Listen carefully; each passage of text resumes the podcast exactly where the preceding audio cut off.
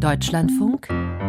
Europa heute den dänischen Weg einschlagen, also eine strengere Ausländer- und Asylpolitik umsetzen. Das hat Frankreichs Staatspräsident Emmanuel Macron seiner Regierung in Stammbuch geschrieben.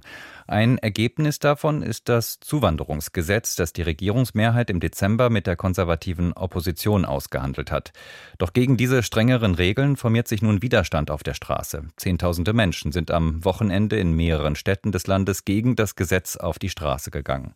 Unzufriedenheit über die Reform gibt es aber auch im Regierungslager. Staatspräsident Macron, aber auch die Präsidentin der Nationalversammlung haben den Verfassungsrat angerufen, weil sie Teile des Gesetzes für verfassungswidrig halten. Punkte, auf die die Opposition bestanden hat.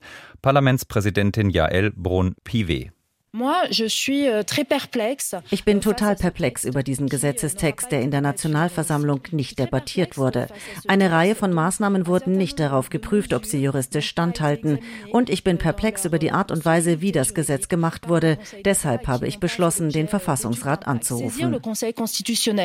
Soweit Parlamentspräsidentin Jael Brun-Pivet. Heute Nachmittag werden die Richter in Paris nun ihr Urteil über die Reform fällen. Und dort in der französischen Hauptstadt bin ich jetzt verbunden mit David Capiton. Er ist Professor für öffentliches Recht an der Sorbonne und war früher Generalsekretär der französischen Gesellschaft für Rechtsvergleichung. Guten Morgen, Herr Capiton.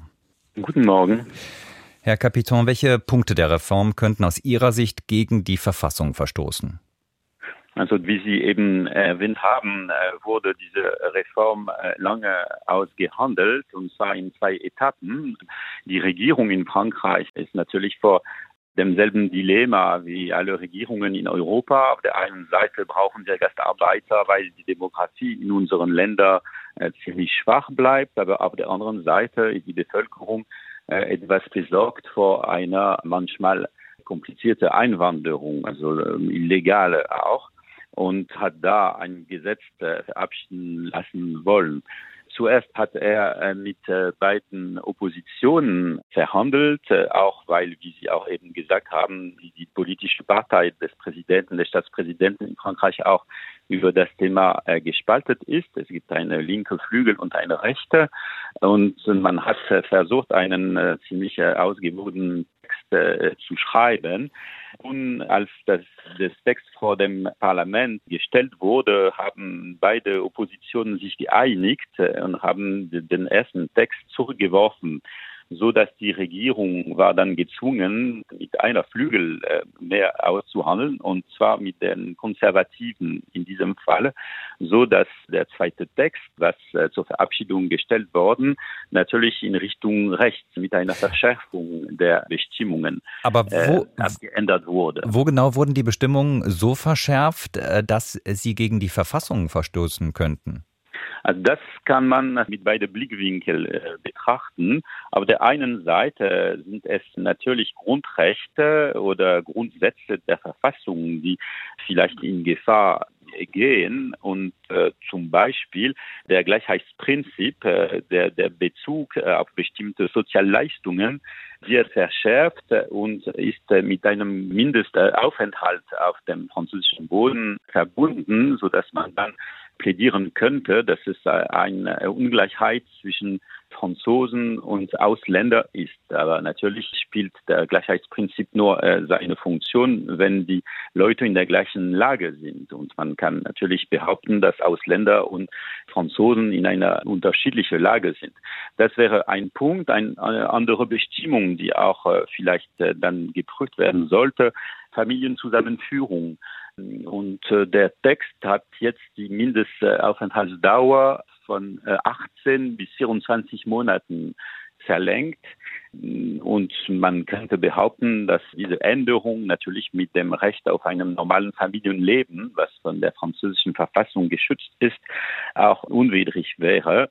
Aber wenn man das so betrachtet, ist natürlich die, die, die Möglichkeit äh, des Conseil constitutionnel, äh, die Gesetze zu vernichten, äh, etwas kompliziert, weil man muss auch mit dem Bestimmungsspiel Spielraum äh, des Parlaments rechnen. Gehen Sie denn davon aus, dass der Verfassungsrat heute Nachmittag das Gesetz verwerfen wird? Bislang bei früheren Reformen war es ja eher so, dass man, ja, wenn überhaupt, so leichte Korrekturen dann von der Politik eingefordert hat, aber nicht wie das Bundesverfassungsgericht in Deutschland, ja, wirklich der Politik sehr stark in die Parade gefahren ist.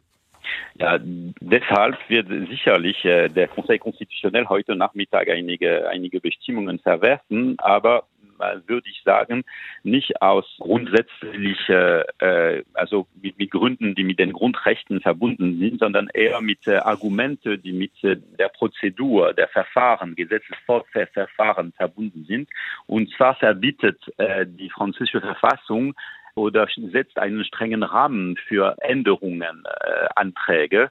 Das heißt, dass wenn die Regierung einen Gesetzesentwurf vor dem Parlament stellt, dann dürfen natürlich die Parlamentarier den Text abändern oder ändern, aber nur ohne das Ziel, der ursprüngliche Ziel der Regierung zu ändern.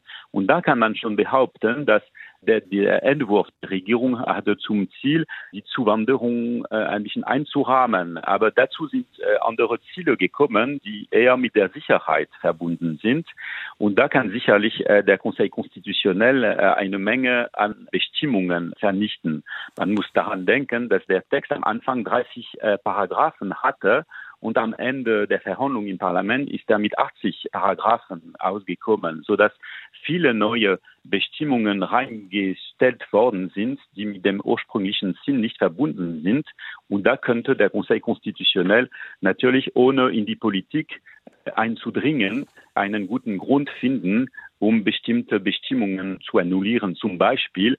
Wir müssen zum Schluss kommen, sagt David Capiton, Professor für öffentliches Recht an der Sorbonne in Paris. Besten Dank für Ihre Einschätzungen heute Morgen. Vielen Dank.